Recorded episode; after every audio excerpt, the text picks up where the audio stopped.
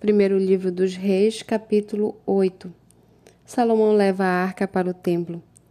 Então Salomão congregou, congregou os anciãos de Israel, todos os chefes das tribos, os príncipes das famílias dos israelitas, diante de si em Jerusalém, para levarem a arca da aliança do Senhor da cidade de Davi, que é Sião, para o templo.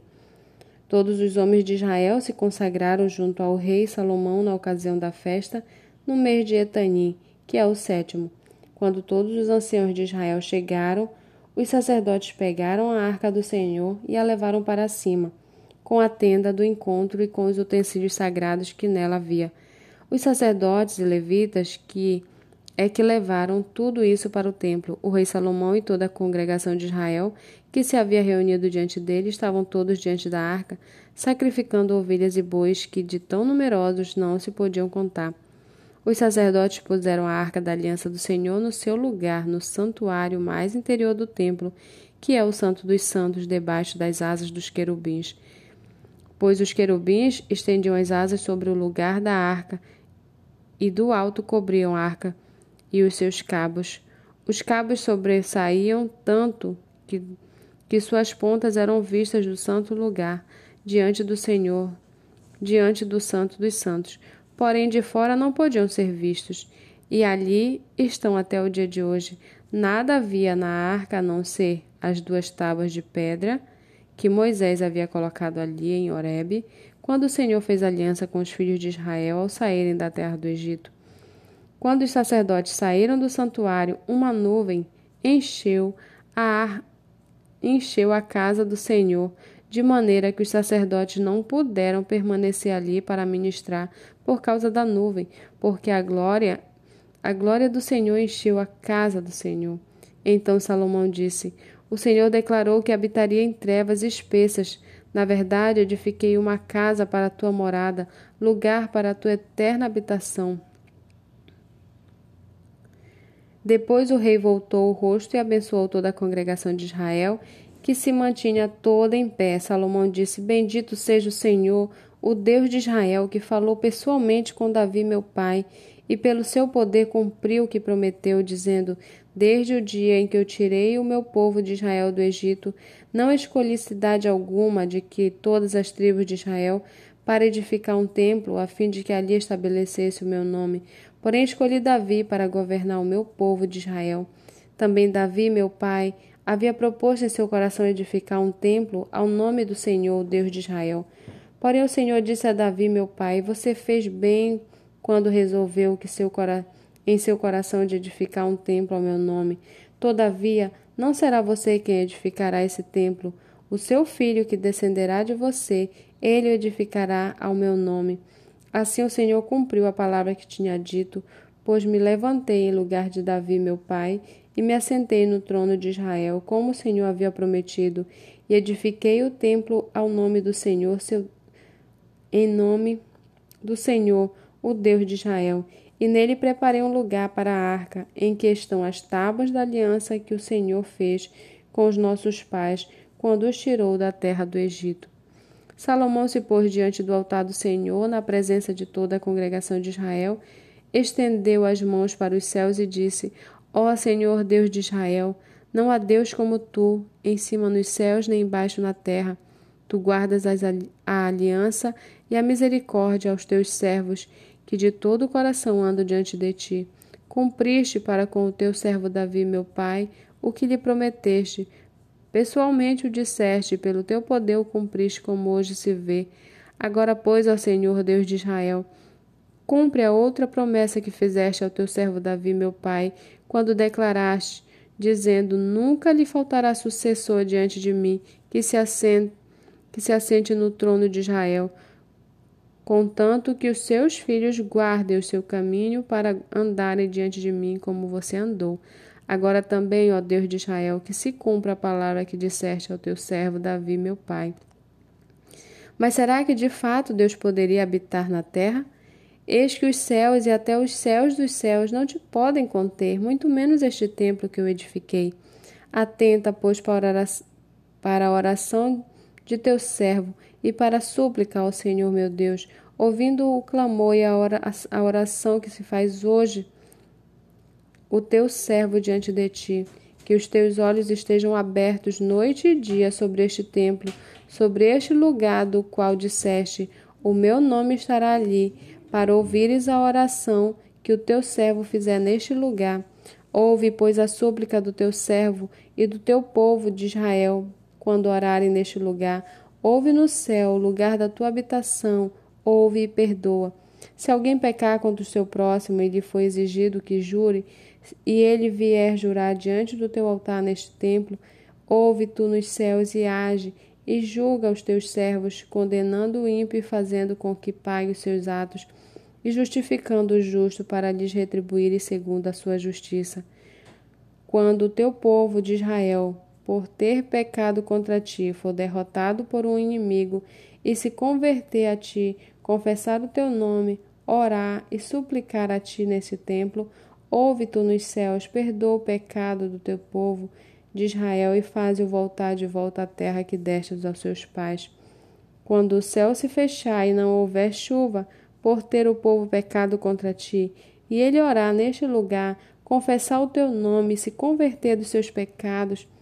depois de os haveres castigado, ouve tu nos céus e perdoa o pecado dos teus servos e do teu povo de Israel, ensinando-lhes o bom caminho em que devem andar, e envia chuva sobre esta tua terra que destes em herança ao teu povo. Quando houver fome na terra ou peste, quando houver crestamento ou ferrugem, gafanhotos e lava, larvas, quando inimigos cercarem as cidades do país ou houver alguma praga ou doença, toda oração e súplica que qualquer homem ou todo o teu povo de Israel fazer, conhecendo cada um a ferida do seu coração e estendendo as mãos na direção deste templo. Ouve tu nos céus, lugar da tua habitação, perdoa, age e dá a cada um segundo todos os seus caminhos, visto que lhes conheces o coração, porque tu, só tu és conhecedor do coração de todos os filhos dos homens,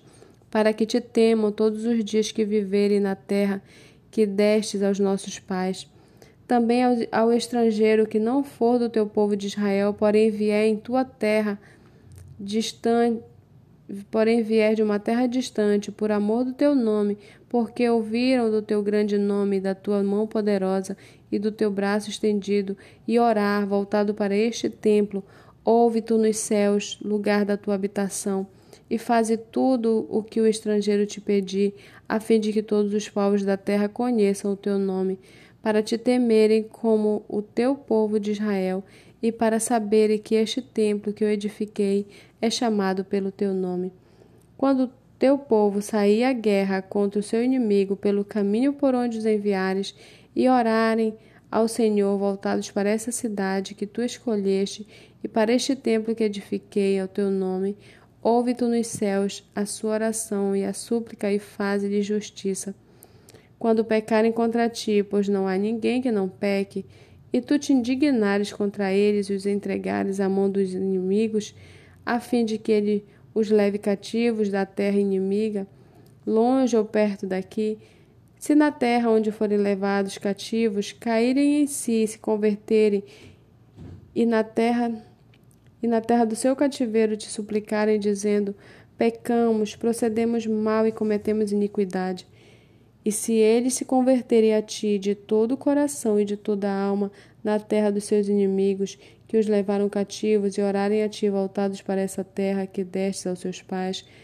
para esta cidade que escolheste e para o templo que edifiquei ao teu nome, ouve tu nos céus, lugar de tua habitação, e, as suas, e a sua prece e a sua súplica, e faze-lhe justiça, perdoa ao teu povo que, houve, que houver pecado contra ti, todas as suas transgressões que houverem cometido contra ti, e move tua compaixão, e move tua compaixão os que o levam cativos, para que se compadeçam deles, porque é o teu povo e a tua herança que tiraste da terra do Egito, do meio da fornalha de ferro, para que os teus olhos estejam abertos à súplica do teu servo e à súplica do teu povo de Israel, a fim de os ouvidos a fim de os ouvires em tudo que clamarem a ti, pois tu, ó Senhor, Deus, os separaste dentre todos os povos da terra para serem a tua herança, como falaste por meio do teu servo Moisés quando tiraste do Egito os nossos pais. Quando Salomão acabou de fazer ao Senhor toda esta oração e súplica, ele se levantou de diante do altar do Senhor, onde tinha se ajoelhado com as mãos estendidas para os céus. Ele se pôs em pé e abençoou toda a congregação de Israel em voz alta, dizendo: Bendito seja o Senhor que deu repouso ao seu povo de Israel, segundo tudo o que havia prometido. Nenhuma só palavra falhou em todas as boas promessas que fez por meio de Moisés, seu servo. Que o Senhor nosso Deus esteja conosco, assim como esteve com nossos pais, que ele não nos deixe nem nos, nem nos abandone que Ele faça com que o nosso coração se incline para Ele, a fim de andarmos em todos os seus caminhos e guardarmos os seus mandamentos e os seus estatutos e os seus juízos que ordenou aos nossos pais. Que estas minhas palavras, com que supliquei diante do Senhor, estejam presentes diante do Senhor nosso Deus, de dia e de noite, para que ele faça justiça ao seu servo e ao seu povo de Israel, segundo cada dia o exigir, para que todos os povos da terra saibam que o Senhor é Deus, que não há outro, que o coração de vocês seja fiel para com o Senhor nosso Deus, para andarem nos seus estatutos e guardarem os seus mandamentos, como vocês estão fazendo hoje. Então o rei e todo Israel com ele ofereceram sacrifícios ao Senhor. Salomão ofereceu em sacrifício pacífico ao Senhor vinte e dois mil bois e cento e vinte mil ovelhas. Assim o rei e todos os filhos de Israel consagraram a casa do Senhor. No mesmo dia, o rei consagrou o meio do átrio que estava diante da casa do Senhor, pois ali ofereceu os holocaustos e as ofertas com a gordura dos sacrifícios pacíficos. Ele fez isso porque o altar de bronze que estava diante do Senhor era muito pequeno para que nele para nele caberem os holocaustos, as ofertas dos cereais e a gordura dos sacrifícios pacíficos. Nesse tempo, Salomão celebrou a festa e todo Israel com ele, uma grande congregação, desde a entrada de Amate até o rio Edito. Diante do Senhor nosso Deus celebraram durante sete dias, além dos primeiros sete, a saber, quatorze dias. No oitavo dia desta festa, Salomão despediu o povo e eles abençoaram o rei. Então voltaram para suas tendas, alegres e de coração